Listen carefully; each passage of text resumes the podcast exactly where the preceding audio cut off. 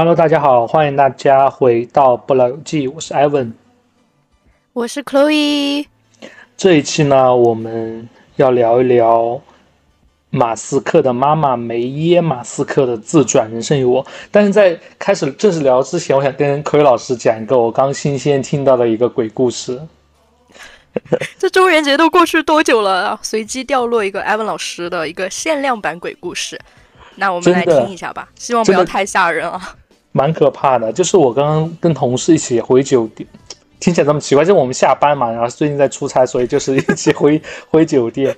OK，对，然后在电梯上的时候，他就快快速的给我讲了这个故事，因为我就非常好奇嘛，我记得他一直，我记得他一直住在四楼，是一个女同事嘛。然后我们今天去续住的时候，他说他的房间已经换到了三楼，我就很好奇，我说。你都已经住这么久了，应该有大半个月了吧？我说你为什么突然一下换楼层啊？在那个房间住的好好的，因为东西挺多的嘛，搬来搬去挺麻烦的。嗯，嗯，对，他说我昨天晚上撞鬼了。我说啊，就是我们这个酒店都已经住了好几个月了，真的。他突然一下跟我说这个撞鬼了。我说你昨天晚上怎么回事？他说他昨天晚上做梦，突然一下他在梦里醒了。醒了的时候，就发现他的房间里的书桌旁边坐了一个男的。我说：“等一下，我我先我先提一个问题啊，就是他醒了之后，他是完全清醒，就是可以动的那种，还是说有点鬼压床被梦魇啊？”对我问了完全一模一样的问题。我说：“你我说你等一等，你是说你在梦里醒了，还是说你现实真实的醒了？”他说：“他是应该是被梦魇了，然后在梦里。”自己已经醒过来了，发现屋子里有一个男的坐在书桌旁边，还有他当时特别的清醒，就是很就像现实一一模一样。嗯，然后我说，然后呢？他说那个男的发现他醒了过后，就跟他说，他说不好意思啊，我用你房间一下，我用一下你的房间。然后因为怪有礼貌的，因为他是律师，他说。不行，你现在立刻马上给我出去！你不能用这个房间。他那个男的说，他男那个男的说，不好意思，我就用一会儿会儿一会儿会儿。他说，你立刻给我出去！你不给我出去，我现在就打电话叫人了。不错，对。然后他在梦里就拿着，因为床头柜旁边就是酒店那个座机嘛，然后他就拨拨打前台，然后前台来了后说要这个男的出去，那个男的说不不用不用，我马上就用一下就可以。然后我们那个同事他说：“好，你现在不出去是不是？我现在立刻报警。”嗯，然后说的，然后这个男的就出去，随后他就醒过来了。嗯，对，我想他说，因为他也是比较信这种鬼神乱力之类的，然后他今天早上他就立刻，就是天还凌晨的时候，他就立刻起来把这个房间给换了。他已经在那个房间住了大半个月了。他突然把这个房间给换了，所以我就觉得还蛮神奇的。同时，我又联想到我们之前不是讲鬼故事那一集呃那一集的时候，说住酒店不要住呃走廊尽头，还有走廊第一个之类的嘛。我看他那个房间也不是啊，他也那个房间也是比较靠中间的一个房间，挺诡异的，也挺可怕的，很妙。对对，他说特别现实。我能在。我能再插播一个吗？就是我最近在豆瓣上看到了一个帖子，也是跟酒店相关的。我觉得这个东西真的很妙。就是如果进一个酒店房间感觉不舒服的话，真的要尽快的去换掉。而且你会发现前台就是他不会问你为什么，他就很很快会给你换掉的。是吗？是的。然后我我我那个帖子啊，他是说是在国外哦，就是嗯，国外的鬼。就跟我们好像有点不太一样，他们没有经过社会主义的改造嘛，就特别的穷凶极恶。她就说她跟她老公一起去波士顿，就第一次去波士顿，然后入住了一个历史特别悠久的一个五星级酒店，然后是那种黄金时期、黄金年代修建的，就可能有小一百年历史了。然后最开始修建的时候还是当地的一个地标性建筑，然后像一些有名的历史人物，比如说肯尼迪和杰奎琳，他们俩夫妻都在那里下榻过。然后他们入住了一个特价房，然后特价房上面特别说了，就是不能换房，但是这个房间明显就比其他房间要便宜很多。但是因为地段又比较好，她跟她老公就进去住，然后住的第一天晚上就被梦魇。然后第二天他们回回到那个旅馆的时候，他们就发现了一双不属于他们俩的一双很旧很旧的鞋子，就像上世纪四五十年代那种女人会穿的鞋子。然后他们就打电话让前台过来拿，然后前台说保洁会来拿，但是没有人过来拿，就打了三次电话都没有人过来拿。后来后来这个楼主就说应该是没有人敢过来拿，然后然后然后他妈就给他说你就拿一个镜子对着门，嗯就可以辟邪。然后他就呃没有镜子嘛，他就拿了一个随身携带的小圆圆的化妆镜立在那里。第二天起来他自己都要吓掉，因为她老公还是一个什么物理学的博士之类的吧，就特别的唯物主义。结果第二天起来，她老公的世界观都被撼动了，因为那个镜子就从中中间这样碎开，然后他们就赶紧退了房。我觉得真的很悬，就是酒店这个东西。是劈成两半了吗？就是从中间一个放射性的碎裂，很多很多很多。对哦，有点吓人。然后他们就跑跑掉了，对，真的很吓人。就酒店真的多多注意一下。这种特价订特价房的事情，像我做得出来的耶，就还蛮爱贪这个小便宜的。我觉得，我觉得在我们的生活当中很常见，因为因为特价房并不说它就一定有问题，可能是它房型有缺陷啊，或者怎么样的，有时候将就一晚也不是不可以啦。有的时候是淡季啊，对啊，对，是这种很很难避免的。对，这两个鬼故事也让大家更加冷一点，然后。赶快分享一点正能量的故事吧，受不了了，太冷了。好，我先来说一下这个梅耶马斯克的这本书，叫《人生自传》嘛，叫《人生有我》。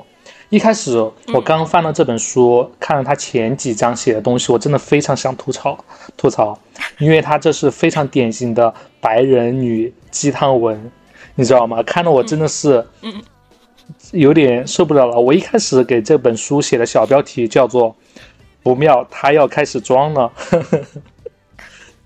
因为我觉得他的前面几章，就是因为他又讲一些道理，又讲一些鸡汤。我说我是这么评价，我说妈味超标，尿酸爆表，爱复读的朋友们有福了。妈味超标怎么理解？是跟爹味相对的，因为就是给大家讲太多道理了。对，就是很典型的一个妈味。然后尿酸爆表，就是它这个鸡汤浓度太高了，就是会把大家。反复知道的那种 鸡汤拿出来，再反复的浓缩，再喂给你，真的有点受不了。爱复读的朋友们有福了，是什么原因？因为它的道理就是我们在网络上显而易见、随处可以看到的那种，呃，那种爆款的文章。真的就是很多人是很喜欢复读这种东西。OK，据我所知，后来艾文老师有发生改变呢。对，在后面我有读他后面几章一些他具体的人生经历过后，就引起了我的一些思考，因为我又在想，他是相信了这些鸡汤过后，所以他的人生轨迹才有了改变，还是说他只是比较幸运，他的人生通过幸运改变过后，所以他努力总结出了一些鸡汤，就是一个先有鸡还是先有蛋的这么一个故事。好了，就是刚刚一个归因的方式，对，所以。呃，我在读这篇文章之前呢，我也去看了一下一些豆瓣的评论，因为我估计他们 跟我一样，就是看了前几章过后，根本没有精力去看后面的呃内容，所以他们的评论非常犀利。我真的说，豆瓣的评论真有你的，真的很命，伴友真的很命啊。对，他说，文笔来说就没什么可说的，经历还是有点意思，毕竟富家子弟逼事儿多。OK，OK，他说另一个说，以为是个很有趣的人，结果是有钱人记的流水账。还有说老吸血鬼的虚荣力作，老吸血鬼应该是说他吸他儿子的血吧？马斯克，对，不得不说确实是啦，确实是的，嗯，后面我们会再提到的。然后有人说全文最喜欢的就是他的清醒。他说：“感谢美丽的母亲给了漂亮的容貌，英俊的父亲给了身高，拥有超越常人的健康体魄和强大的生殖能力，确实只能是基因里带的。”嗯，说到这里，他的 privilege 已尽数体现。对，就是刚刚刚我也在想说，他真的是她的全文体现了她作为一个白人女性的，还白人资产阶级女性的一个 privilege，就是让我想到 Chloe 老师之前在讲摩登家庭的时候，有讲到 J 的那种，呃，白人特权阶级高高在上，对对，素。不得不说，豆瓣的评论真的很命。他说：“微信读书免费读的，还好没花钱。”嗯，对。然后还有一个人说：“他说你想听长辈说大道理吗？而且是人尽皆知的道理，化妆、锻炼、饮食、交际，随便翻翻就行了。”我读完过，我读完前几章真的是这个样子，就真的是讲一些口水话。先回顾一下梅耶马斯克他的一个生平吧。啊，他其实十五岁就开始做模特了，二十二岁就早早就结婚了，然后三十一岁就成为一个破产的单身母亲。随后，他又在多个国家反复辗转，然后开展他自己的营养讲座的这么一个事事业。后面呢，他也培养出了一个，培养出三个出色的子女啊，同时也获得了两个硕士学位。那么，他六十多岁的时候重返模特舞台，那个时候他的头发已经全变白了。那么在六十九岁的时候，他的照片在美国时代广场占了四个广告牌，然后现在七十二岁，已经是一个 Instagram 上面非常红的一个网红了，是作为女性力量的一个代言人。嗯，但是呢，在回顾她生平，呃，包括我们上上上期在那个马斯克自传里有讲到，其实梅耶马斯克她的前半生还是非常坎坷的，她的爱情。嗯，故事就是她的丈夫，她的婚姻啊，真的是非常的不幸。她有一个爱家暴的丈夫，嗯，然后对他的生命生活造成非常多的困扰。但是呢，排除这些万难，他后面还是通过各种各样的方式，让自己的生活啊重新向上攀登，向上攀爬，然后。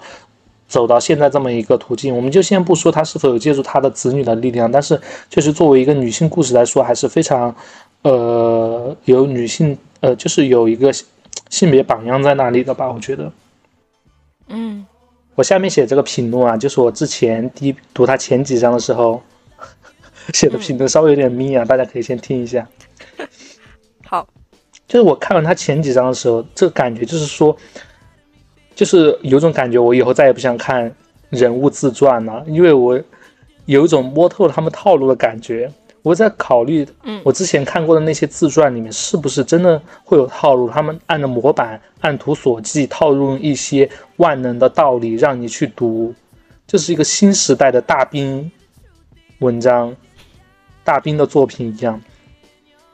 所以我看了前几章，我觉得有时候我有时候看人物自传也是这个感觉，就是他们说的这些道理都是人人都知道的道理，而且他们到底是知不知道自己的成功，其实不是因为这些道理，而是因为他们的幸运或者他们的出身本来就比很多人要好呢。对，所以我在看他前几章总结的那些道理的时候，我有一种感觉，说我在看小红书的核定本，就是小。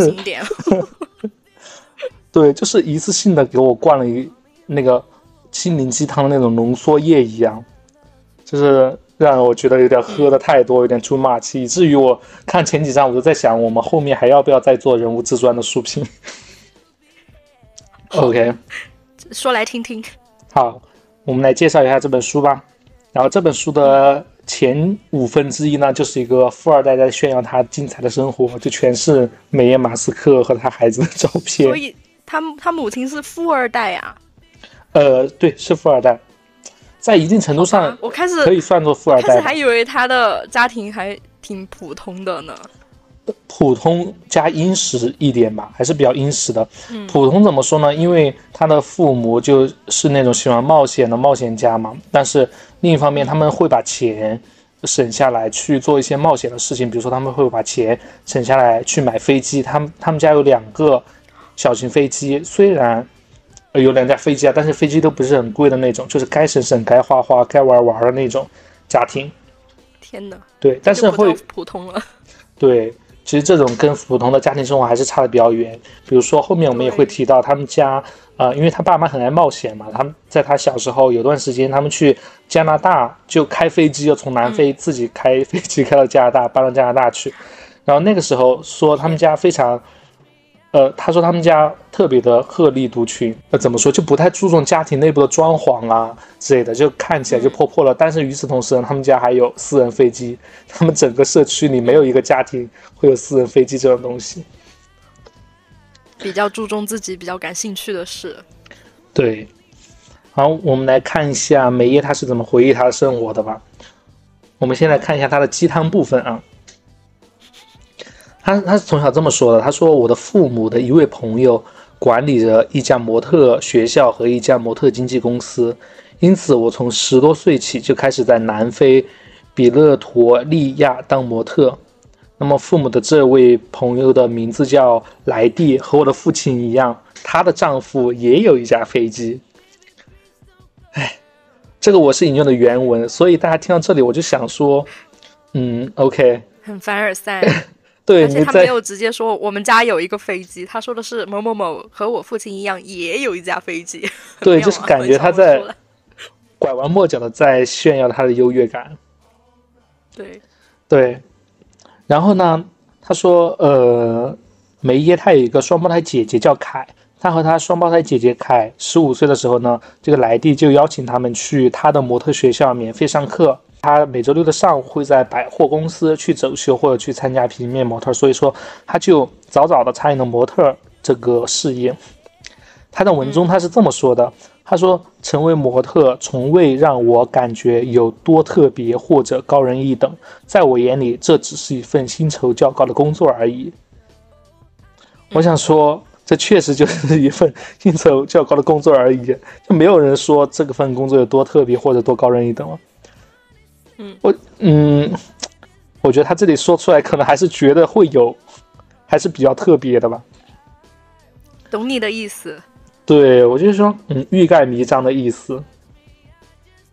然后他又提到，他令人非常惊喜的是，我的模特工作在大学时代仍然继续的继续继续。我按照计划呢拿到了大学学位，然后我就结婚了，这是另一个惊喜。尽管。很快要小孩不在我的计划之中，但是在蜜月的时候，我发现自己已经怀孕了。三年内，三个惊喜接踵而至。然后他的三个孩子嘛，伊隆、金博尔和托斯卡，呃，前两个是个儿子，后面一个是女儿。然后当时在他生完三个孩子的过后，在这个莱蒂的邀请下，就是他爸爸的朋友的邀请下，然后他开始重操旧业。当时他们公司，呃，需要有人来扮演新娘的母亲。那么显然，这个工作没有办法让一个非常年轻的模特来做，啊莱蒂就让他来，呃，扮演这个新娘的母亲。他说：“我在二十八岁的时候看上去相当成熟，就这样，我成了南非模特界最年长的一位模特。其实我不是很清楚，二十八岁就非常年长吗？不知道，可能在模特行业算是吧。”那么她在她三十一岁的时候呢，当时已经是一名单身的母亲了。当时她为了逃离她的丈夫，搬到了班德，应该也是南非的一个城市。然后她那个时候已经负担不起染头发的费用了。出于某种未知的原因，公司还是让我继续做模特。我想说，应该是出于一种众所周知的原因吧。因为莱蒂和他爸爸还是朋友啊，所以这也不是出于某种未知的原因，公司让他继续做模特。对呀。这不就是一个很正常的原因，帮助一下爸爸，帮助一下朋友的女儿吗？对吧？嗯。嗯。然后他后面又提到，他在四十多岁的时候搬到了多伦多，一边攻读博士学位，一边做模特，同时也担任一所模特学校的老师。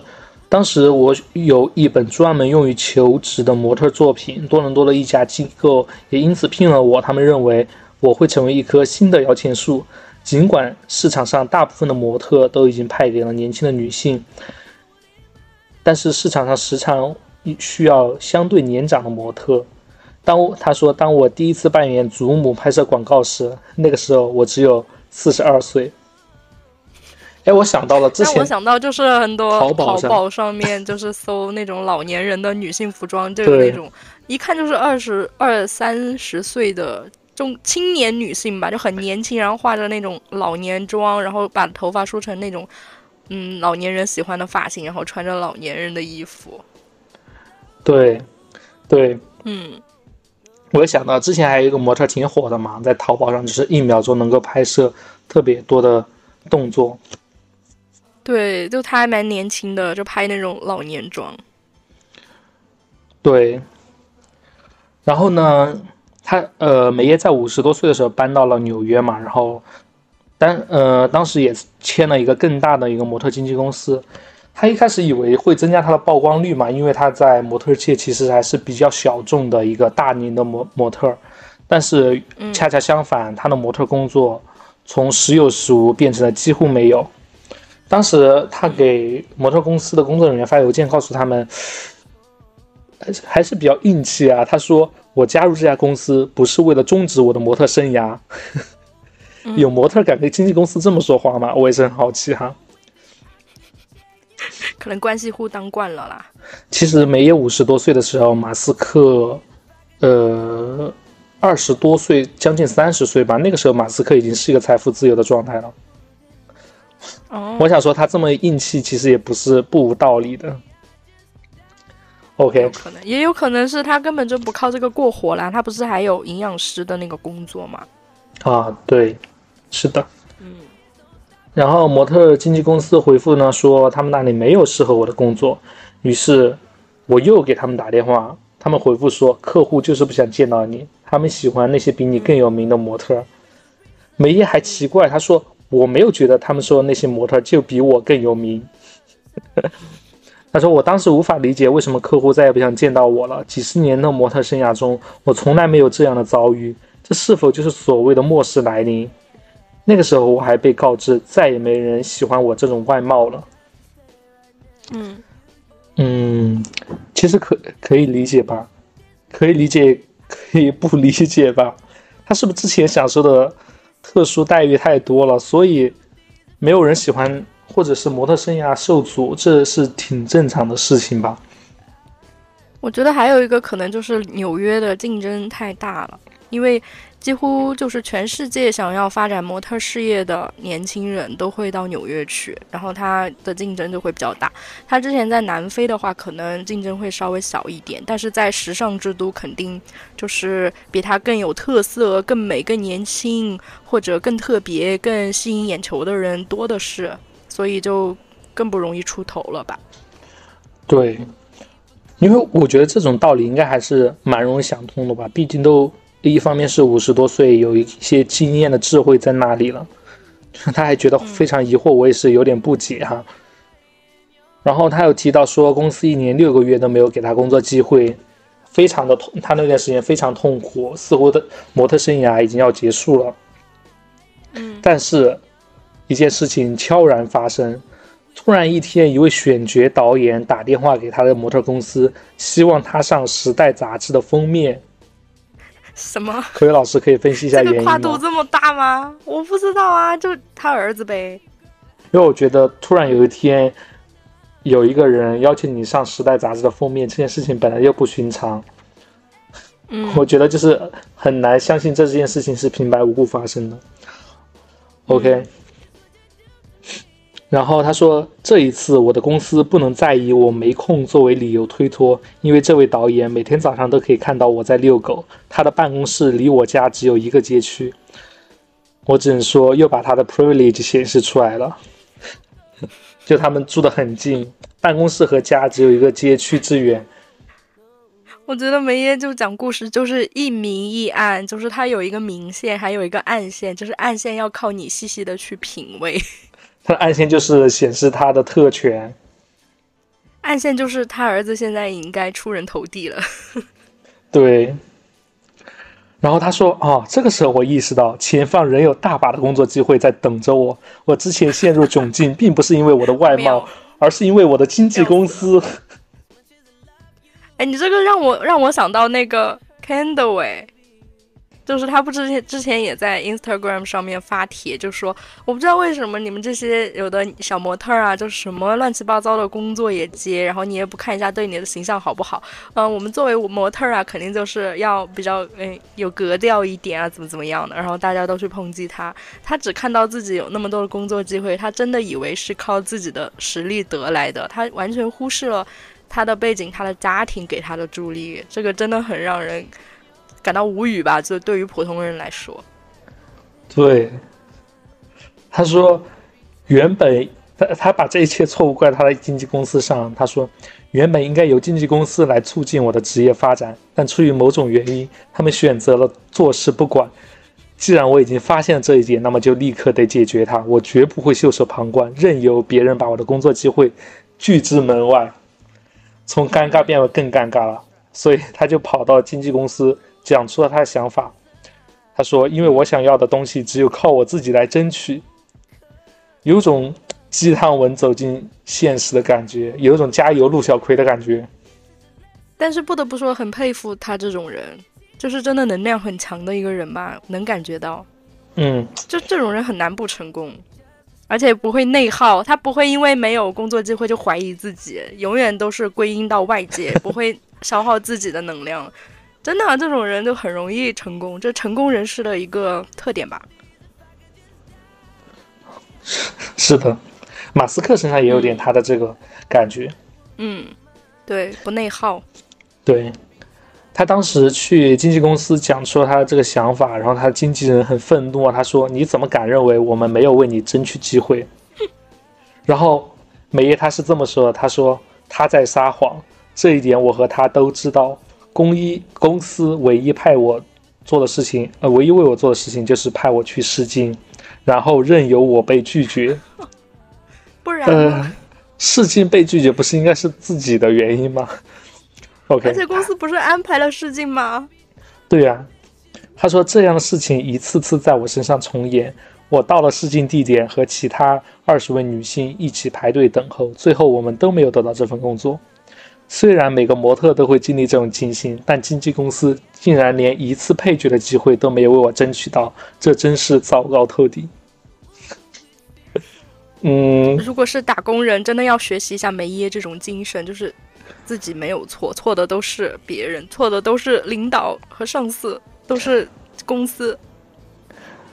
但是这种人性格又觉得很难打工哎。他说：“对呀，就最后他也不会打工啊，他就会把自己变成老板。”对的。他说：“我的经纪人拒绝承认这一点，他坚持说就是没有工作机会，而我被这份合同束缚住了。”他后面发人深思啊，他这么说：“他说一份值得期待和热爱的工作极其重要，因为工作会占据人们醒着的大部分时间。在我的营养师生涯中，我有很多女性律师客户喜欢他们的工作，但不喜欢他们的老板。我想说，男性律师客户也是喜欢他们的工作，也不喜欢他们的老板。哎，这样说是 OK 的吗？我觉得有点刻意吧，因为他。”有点刻意的在划分性别啊，可能他有明确这本书的受众是女性吧。OK，他说我之所以知道这点，是因为我发现不快乐和压力让他们寝呃寝食难安。我会告诉他们，当务之急是改变现状，无论去一家新的律师事务所还是自己创业，改变才能给他们带来更多的快乐，也让他们有动力吃得更健康一些。我的客户总是说我给他们带来了很多变化。而且我的收费比心理咨询师的收费更低，所以他经历了这些事情，他也决定要去改变他的模特生涯。他说：“我查看了我自己的模特经纪合同，发现合同中的地域范围其实只覆盖了纽约市。于是我联系了费城的经纪公司啊，然后接着其他一些地区的经纪公司，然后分别签约了，终于得到了一些工作机会。”而且他开始去欧洲拍摄一些时尚大片，包括还有头发药品类的广告。然后对我而言，这些工作的报酬相当不错，而且我总是乘坐经济舱舱来降低旅行时的花销。两点，我想问一下。两点，我想问一下。第一个，他就说他有很多的律师客户，他又说是自己在。去看了合同，我真的不相信有这么多律师客户，他不会去问一下他的律师朋友这些合同上的问题啊。这第一点，第二点，他说我总是乘坐经济舱来降低旅行时的花销，这些花销都是公司可以报的吧？不知道哎，这种花销没有谁谁说请你去当模特还让你自己出路费的吧？但是他的合同里面只有纽约市啊，他去其他地方肯定是自费的吧？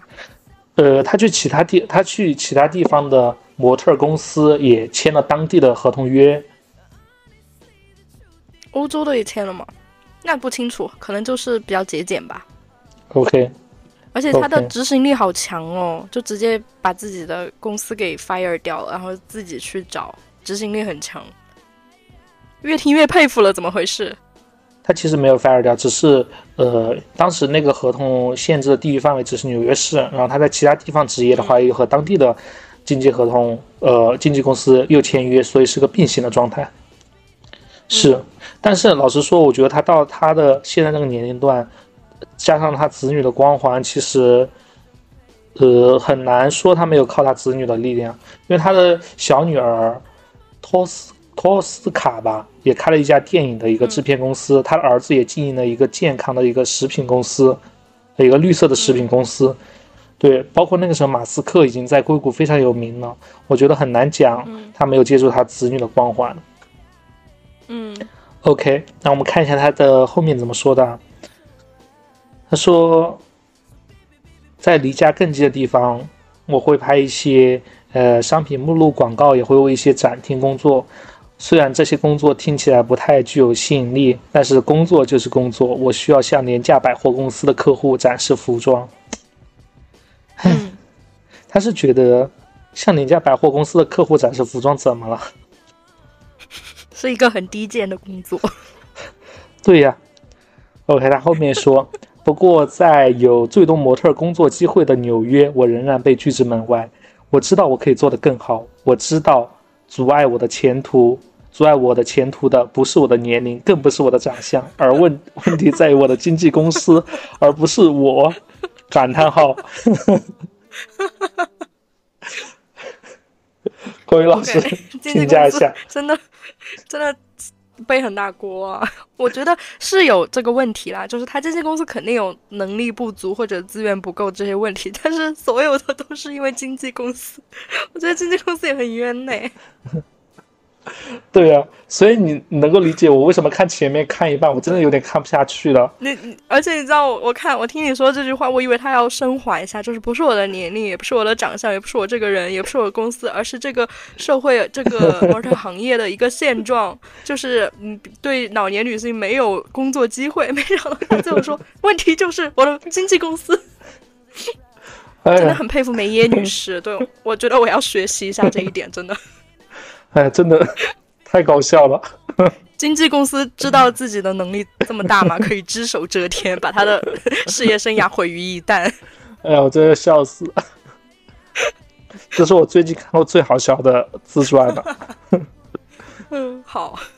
OK，他说：“我必须想办法。”我前去公司的候客室，坐在那里一次次的等待，直到他们让我去见经理为止。我对经理说：“我已经六个月没有试镜了。”你必须同意让我解约。我已经下定决心，如果他们不解约，我就一直待在那里不走。最终，他们哎，这一点跟马斯克有点像。你还记得之前马斯克小时候，他找他爸爸要那个摩托车，他才几岁，八岁吧？他找他爸爸要一辆那个大型的运动摩托车，他他也是站在他爸爸的身边，然后一次又一次的讲，他爸如果不理他，他就一直站在他的旁边，一直讲。如果他爸让他闭嘴，他就闭嘴，但是还是一直站在那儿，挺像的。母子俩都是不达目的不罢休的人。对，那梅耶呢？最后同意了他们，呃，解除了合同。他这个时候他还告诉大家，他说：“请你们吸取我的教训，行动的越早，痛苦越小。那些无法改变的，其实也是我们应该尽快摆脱的，哪怕你会因为是。”因此失去一切，或者你认为可能会失去一切，甚至你的经济状况会因此受到重创，很难讲他是因为哪种东西失去一切，他可能是因为自己的行为。他也没有失去一切啊，对，而且经纪公司说不定解约，他说的好像经纪公司不放他走，说不定经纪公司解约之后还在，呜呼，终于解约了，终于走了，终于不用背锅了。对，他说。你又看他的特权又来了。他说：“就在那时，我加入了一家与我合作过的精品经纪公司。我觉得应该是梅耶应该先找到下家，然后才去解约的吧？嗯，有可能。哪有这么巧啊？刚解约，然后就对。然后他说那家公司派他去多伦多拍摄杂志专题。他说这真是让人激动不已。因为通常随着模特年龄的增长，愿意给他这么好工作机会的人也会慢慢绝迹。他说拍片的经历很酷，但我却有点紧张，甚至紧张到连姿势都不知道怎么摆才好。他后面提到，他说我唯一的大片拍摄经验是我在四十五岁时候获得的，那时候一位超一一位超模在拍摄写真，我只是后面的一个笨拙的背景。嗯，我想说他现在都已经五十多岁了，他跟我说现在没有什么拍摄的经验，拍大片的经验，再怎么学习，我觉得也会学习一点吧。我真的很怀疑他的专专业能力。好，OK，继续听他怎么说吧。继继续听他怎么秀。OK，他说接下来的工作机会开始纷至沓来。六十七岁的时候，我发现我的照片无处不在，时代广场、地铁、美国的每一个机场，想不看到我的脸就离开火车站或机场？问号，那绝对没门儿！感叹号。嗯。OK，他说。我十五岁时，有人告诉我，我的模特生涯会在十八岁终结。但我在，但我却在七十一岁时达到了事业的巅峰。我从中学到的是，你永远可以找到一个前行的方法，你也永远可以制定另一个更好的计划。当然，领悟这些道理是需要花很长时间的，而且我仍然在学习当中。就是怎么说呢？就是。就是第一部分，可能就是梅耶在说自己的事业吧。我说实话，就是。没有听出来一个事业发展的脉络，就是每一个转折都是那么的莫名其妙，而且就像我刚才说的，他的事业其实有两条线，一明一暗的嘛。他只说了明线，就是他这部分的，他没有说那个暗线，就是他为什么在六十多岁的时候突然脸就会出现在时代广场了嘛？就全部都是靠他自己的模特生涯一步一个脚印走出来的嘛。我看他的描述，我觉得不像一个很正常的职业发展的途径哎，我说的有点直接啊，所以他可能忽。忽略了这里面的暗线，也就是他的家人的职业发展对他的职业是有助力的，而且这个助力很大，他就没有提到。我觉得可能他不是忽略，而是选择性的隐藏了，因为我觉得他这本书的受众还是想给年轻的女性一些 American Dream，就是靠自己的努力能在现在如今的大都市里闯出一片属于自己的。呃，属于自己的天地，包括这篇文章很多的用词啊，他其实专门会在向女性贴近啊。比如说，他说他的一些女性律师很讨厌他们的上司。我想说，不要性格对立这么明显，男律师也很讨厌他们的上司，对吧？大家都是在外面当牛做马，都是被资产阶级压榨的，就没有必要分隔那么清楚了。嗯。可能就是受众比较明显吧，而且这前面的部分怎么说呢？我已经感受到，就是梅耶他在尽可能的，就是写出那种一个，呃，白手起家的南非小女孩在美国实现梦想的那种过程啊。我能我能感觉到他想写成这个模样，而且他也尽力的去写了。但是因为事实上他就不是这样的，他不是白手起家，他从小就是一个家里有私人飞机的小姑娘。他就不是普通人，所以写出来就会有一种空中楼阁那种感觉，就是作为普通人，其实一眼就可以识破。嗯，是的，嗯，是的。嗯，那我觉得这本书里面有一些观点其实是，哎，挺好的哈。嗯，比如说他在服装搭配上 给大家提了一些建议，我不知道为什么这么好笑。比如说，他说。呃，在我人生大部分的时间里，我其实并不富有。那么，我仍然试图凭借有限的衣品，让自己穿着的更加时尚一些。那么，人们总是认为美丽的背后需要大量的一个金钱支撑。那么，作为一个曾在财务困境中挣扎多年的人来说，我建议大家把时尚购物 列入每年的预算。有点好笑，不好意思。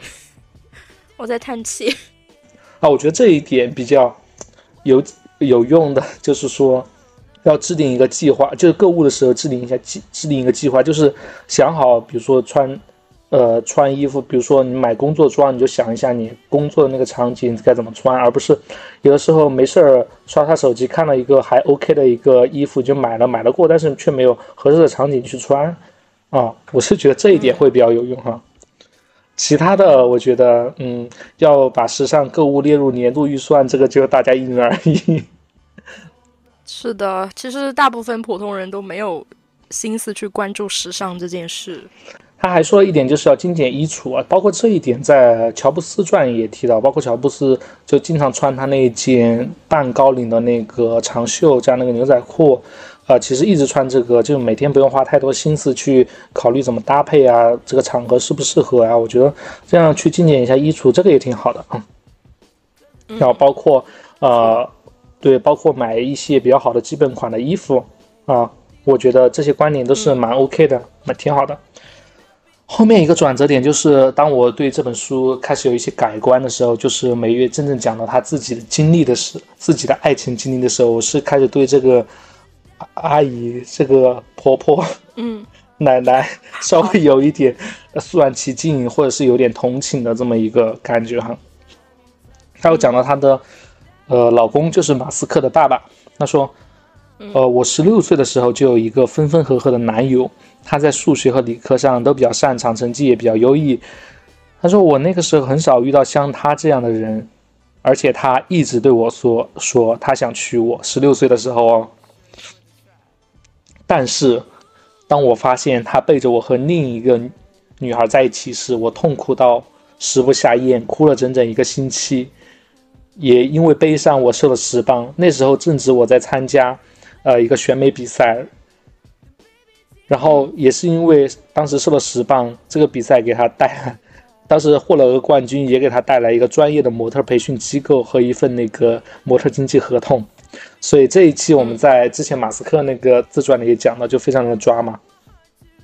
对，对。然后二十一岁的时候呢，梅耶就接受了一份食品公司的邀约，离开家去开普敦开普敦工作。那个时候呢，跟她分分合合的男朋友。一出突然出现，然后他带着订婚戒指来找我，在那之前我们已经有一年多没有见过对方了。当时他说他爱的是我，并承诺从今以后他会待我很好，如果我能嫁给他，他一定会改变自己。巴拉巴拉。但是美叶拒绝了他求婚。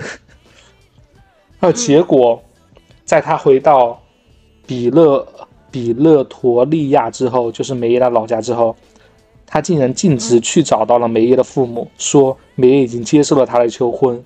我的父母感到非常惊讶，因为他们根本不知道我们在交往。事实上，他们也确实没有在交往。恰巧当时梅耶的姐姐凯和她的男朋友已经交往很久了，正打算结婚。那么她父亲听到，呃，她当时男朋友去找她家说准备结婚的时候，她父亲就建议姐姐和妹妹同时举行婚礼。当时所有人，她那个家庭所有人都觉得这是一个绝妙的主意，然后他们就开始准备婚礼了，打印并寄寄出婚礼请柬，然后礼物就开始收到了。然后梅耶偶然从电报中得知了这一切，电报上写的是恭喜，他说这是他第一次听到他自己已经订婚的消息，非常抓马了吧？对，他说完全把他吓傻了。然后电报上说他需要辞掉工作并立刻回家，因为婚礼将在一个月过后举行。然后现代他说大家现在可能会觉得不可思议啊，但是在一九七零年的南非，那个时候长途电话非常贵，然后根本没办法打长途电话，大部分人呢都会发电报或者亲自拜访，而且在那个年代的习俗就是男方就是要找到对方的父亲去。提出请求，所以在他父亲看来，我我有个问题，艾文老师，这个前男友就是伊隆马斯克的父亲吗？对，就是他十六岁遇到的那个男的吗？对，十六岁遇到的，好好好，一呃伊隆遇到伊隆马斯克的父亲过后，他们中间有分分合合吗？其实二十一岁的时候已经，他说梅也说了，已经有一年多都没有见过了。嗯嗯，对，真的很 manipulative。马斯克的父亲，对啊，很会啊！你听到后面就非常像口语老师之前讲的那个日本杀人魔的那个叫什么来着？我突然忘了名字。宋永泰。对，特别像宋永泰。好，继续听哈。我已经感觉就是这前面很像，对。对。啊，梅耶说那个时候的习俗，男方求婚就是要找到对方的父亲提出请求嘛，所以说在他父亲看来，这一切都非常的合理。然后梅耶又在外地工作，临时回不来，所以说就直接找到父亲提出结婚请求，所以他们就安排婚礼。这一切看似合理，唯一不合理的地方就是梅耶不知道。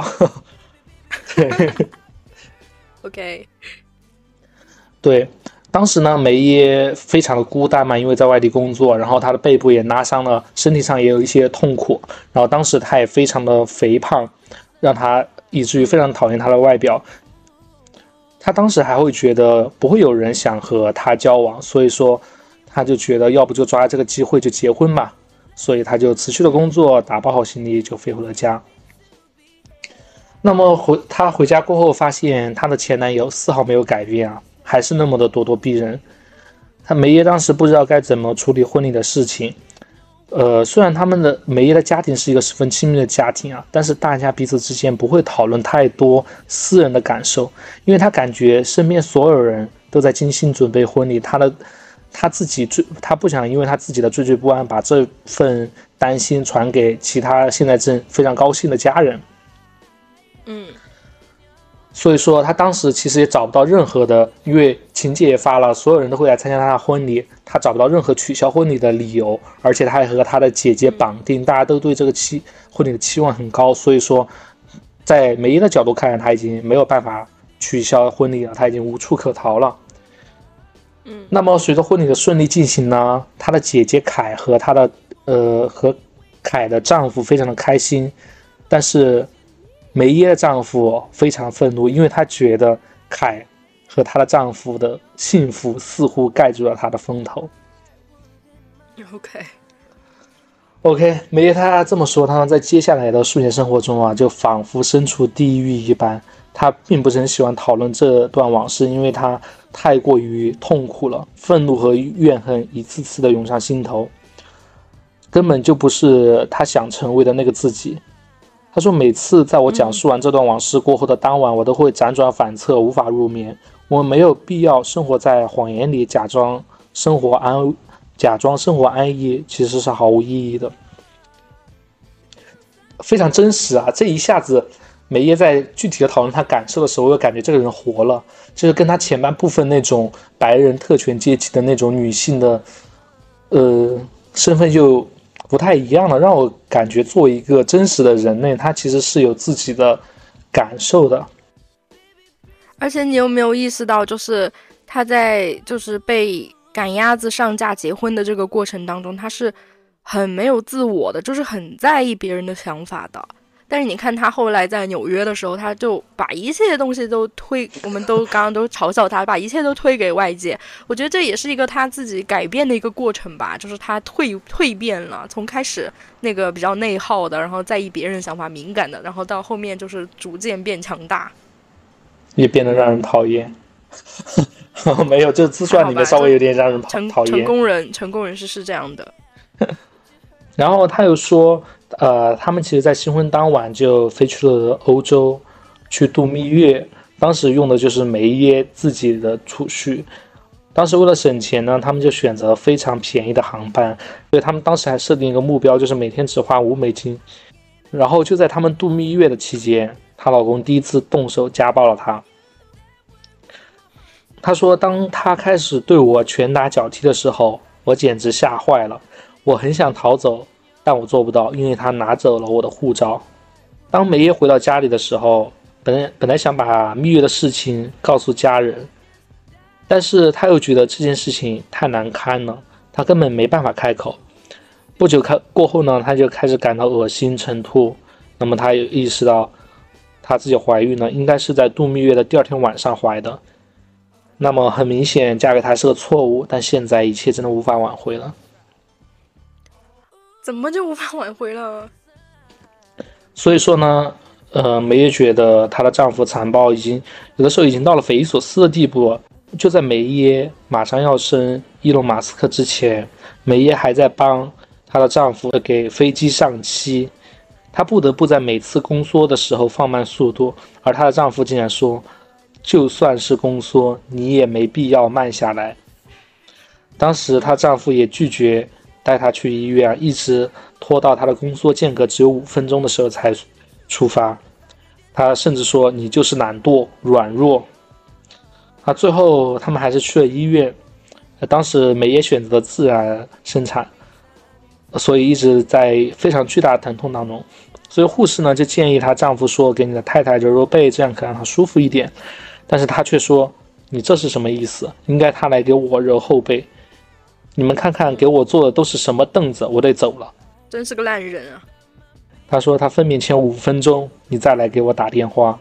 但是呢，即使这样，在伊隆出生之后，梅耶也接二连三的有了金博尔和托斯卡，呃，就是一个儿子一个女儿。那么三年零两呃三年零三周内，他生了三个孩子。那么梅耶还得操心孩子家务、做饭、打扫卫生等等等等。当他怀着最小的那个女儿托斯卡的时候，梅耶说她的父亲在一次飞机失事中去世了。啊，因为我们之前也提到，梅耶的爸妈非常喜欢冒险，然后喜欢自己驾着飞机到处我就听他说从南非飞到加拿大的时候，我就有点隐隐约约的担心。对，但是呢，那一次包括凯的丈夫，就是梅耶姐姐的丈夫，也一同去世了，因为他们是在同一架飞机里。那么当时梅耶的丈夫只想着梅。梅耶的父亲的死能给他们带来多少收益？梅耶说：“我想我们什么都得不到，这一切都应该属于我的母亲。”但是他却说这样是不对的。我娶你不是为了让你母，不是为了让你母亲拿到钱。这还是人吗？我的天哪！你听马斯克那期觉得他父亲是个烂人，听这觉得他父亲不是人，不好意思。更难对。但是梅的母亲把他父亲的飞机给了他们，因为当时是有两架飞机嘛，而且以非常低的价格将建房子的那块地卖给了梅耶。但是梅耶的丈夫仍然很生气，因为他想要更多。一段时间过后呢，梅耶的姐姐凯就再婚了，然后她再婚的第二呃丈夫是一个神经科的医生。那么凯就买下了梅耶父亲的诊所，因为那个诊所就在她的隔壁。但是她的丈夫对此非常愤怒，因为他认为凯得到的比梅耶更多。于是，他于是梅耶的丈夫整整两年都不让梅耶和家里人说话，也不允许他们来探望孩子。而每次梅耶的母亲打电话过来的时候，梅耶只能飞速的跟他说再见，然后挂断。但是她的丈夫就会说：“那是个男的，肯定有男的在给你打电话。”紧接着她就开始揍梅耶。嗯，所以如果梅耶给她解释那不是男男的，那个是她的母亲，她仍然也会痛打他一顿，因为她不允许梅耶跟家里人联系。所以从那过后，梅耶和家里人的联系就这样被深深的切断了，是不是跟宋永泰非常像？太像了，一模一样。那么梅耶也从那过后，每天就无数次的接受咒骂，然后咒骂的内容都是他很无趣、很丑陋、很愚蠢。那梅耶那个时候其实也会想，他说：“我或许无法控制我的无趣，但拿过学士学位的我肯定不笨，而且我也不丑，因为我曾经在选美比赛中获过奖，而且我还是一名模特。”但是呢，他从来没有勇气把这些想法说出口，因为他真的说了的话。又将面临一顿暴揍。嗯，但是有有的时候，即使梅耶什么都不说，她的丈夫也会说：“我知道你在想什么。”然后再痛打她一顿。OK，我只能说家暴真的很会找理由，没有理由，对对，没有理由，跟受害者无关。对，没人说他们那个时候偶尔会请人过来共进晚餐啊。但是她丈夫不允许她买任何的熟食，所以每顿饭她都得从最开始准备，甚至她还需要自己烤面包。呃，尽管她不需要做饭，只能跟着一步步跟着食谱去做，然后她也觉得其实做出来的饭菜味道还是很不错的。但是呢，在餐桌上，她丈夫会用最狠毒的方式跟她说，然后当着客人的面侮辱她。然后其实这些事情发生过后，客人很难。第二次再来做客了嘛？那如果这个时候客人不来，没有了。对他的朋友不来的话，然后梅耶的丈夫又会说：“你做的饭太难吃，你这个人也很无聊。”这就是为什么客人不会再来。发现了吗？就是，我发现梅耶跟他有点像，就是不会，就就是以后的梅耶跟他有点像，就不会把错误归因自己。这样说好像有点不太合适。我也发现了，我发现了，就是我觉得可能是他形成了一种自我保护机制吧。就是通过学习，这个学习打个双引号哈，我不说这样不好，我我其实觉得这样很好。对于梅耶他之前的遭遇来说，他后来变成这样的人，我突然觉得对他来说真的是一件好事，而且我觉得大家也应该去学习一下。我是真心的觉得大家应该学习一下。OK，那么梅耶他有一次他也举了个例子嘛，就是说他和三对夫妇一起参加了一个啤酒节的庆祝活动。其实这个事情在之前马斯克那个也讲过。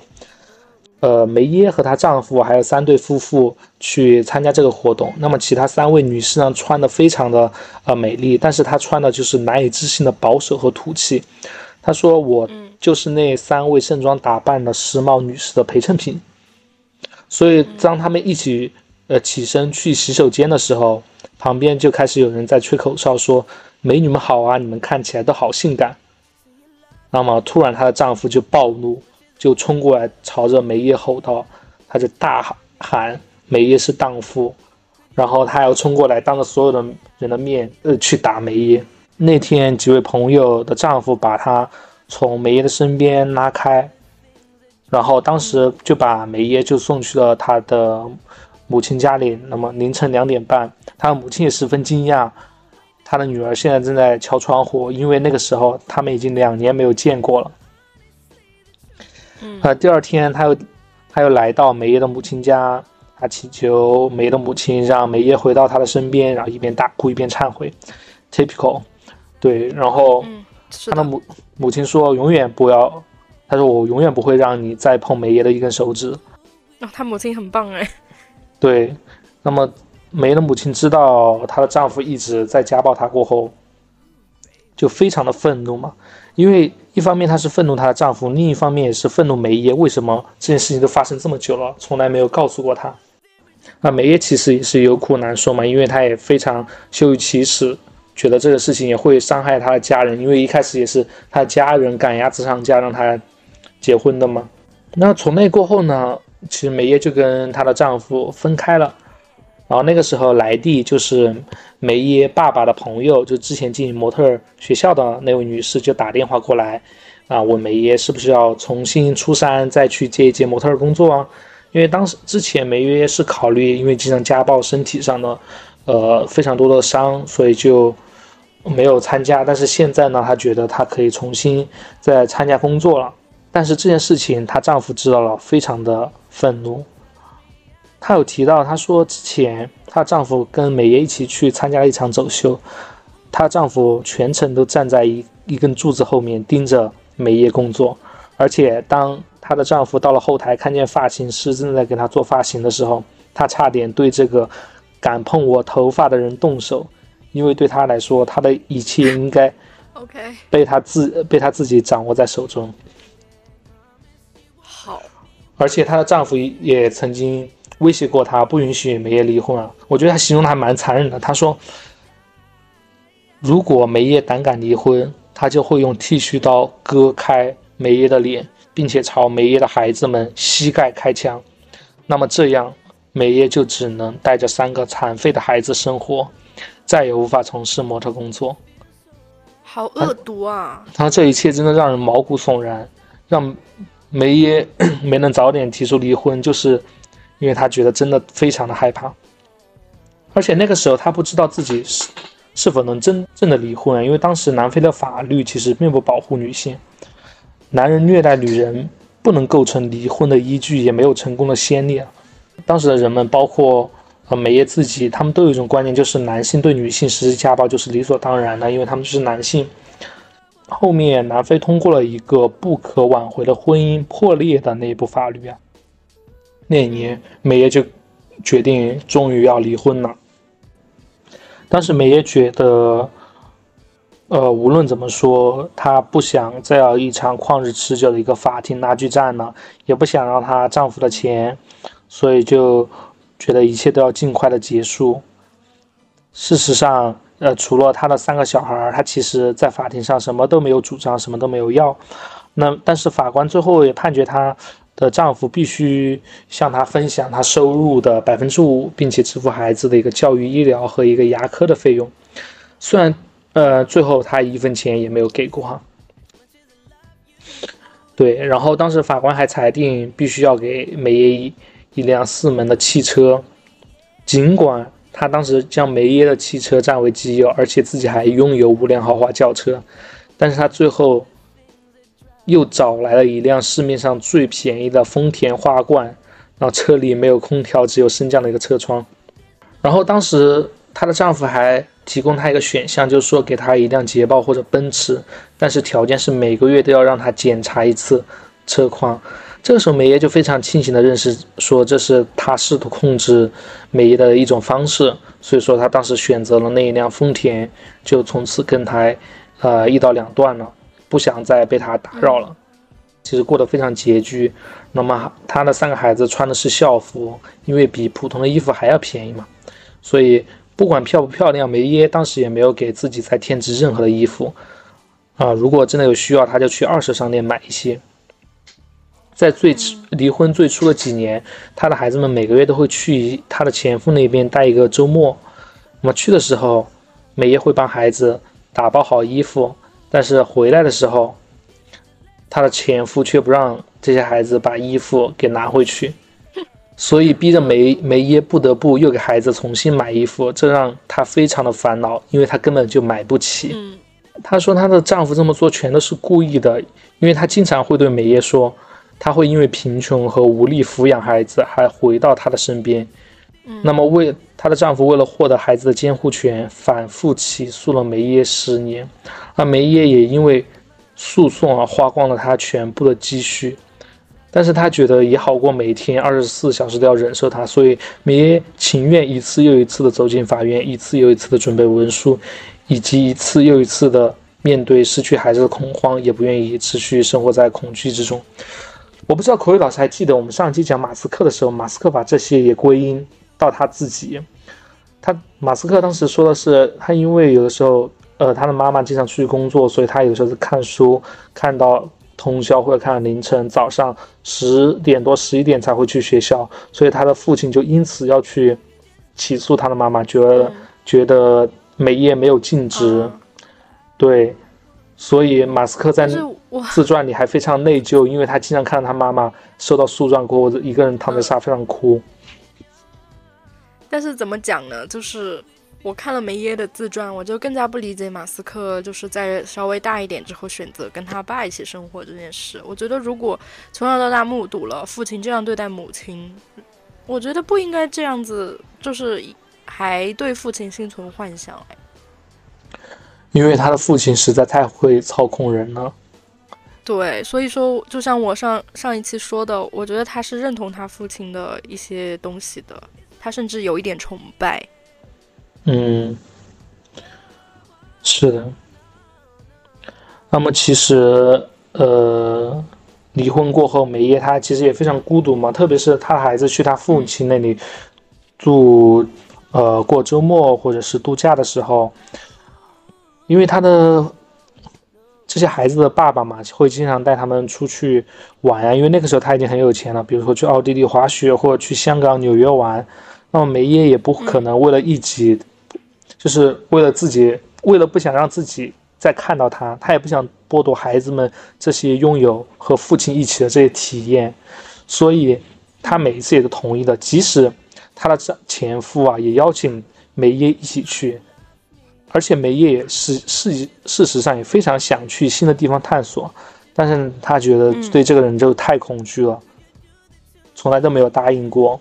他说他无法忘记和他一起旅行是多么的恐怖，这个人可以把一切的欢乐化为泡影。嗯，其实在这本书的后面呢，梅耶生活就会逐渐好起来嘛，然后他也自己在搬家工作当中，事业也就蒸蒸日上，然后跟孩子们生活就一点一点好起来了。他后面的几章呢，就会，呃，他事实上的生活就在开始践行他第一章所所说的一些鸡汤了。嗯，怎么说呢？就看完之后只想说 respect。对，而且我们一开始不是说，妈味啊什么的吗？就是有一点 privilege，然后有一点隐隐约约的，就是不是很喜欢那种感觉。但是结合他这些经历来说，我我作为一名女性啊，我发自内心的说，我真的希望世界上多一点妈味女性，然后是宁愿少一点，就是梅爷前妻这种被人操控的，就是没有办法表达自我的这种女性。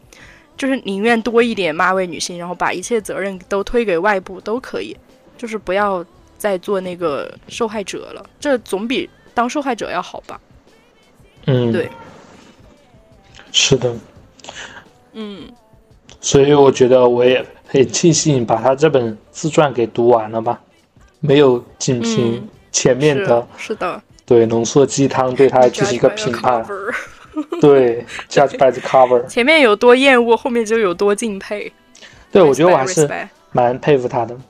嗯，前面我觉得是稍微有一点伟大的一名女性，有点鸡贼了，因为她她的 privilege 也不仅仅是来自于她，对吧？也来自于她的家庭整个环境。其实我觉得她如果说出来，我们都还是可以理解的。毕竟她在那么一个艰难的环境把她的孩子培养起来，对吧？其实她的孩子后面多给她一些事业上的照顾，我觉得也是。其能够理解的，家人之间互相扶持都是 OK 的，我觉得。嗯，好的，那这一期就是这样吧。我希望大家，呃，在读这本书的时候，前期也不要太过于，呃，那个，或者你可以跳过前面，就是对开始对梅耶这个人真正事情有描写的时候再去读一读，好吧？因为前面我觉得，普通人真的很难读下来的。好吧，那这一期就是这样了。我是艾文，我是 Chloe，拜拜，拜拜。